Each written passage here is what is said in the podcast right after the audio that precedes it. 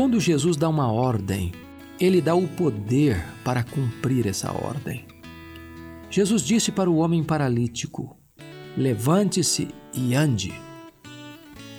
Aquele que estivera 38 anos preso numa cama, sem poder se levantar, ergue-se sob a ordem de Jesus e passou a andar.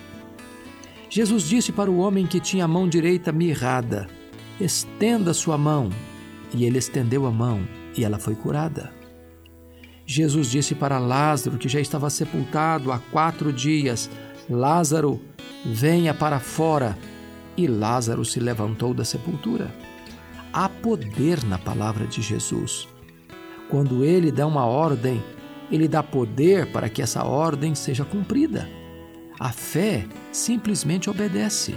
Quando você crê, você vê o invisível, toca o intangível e toma posse do impossível.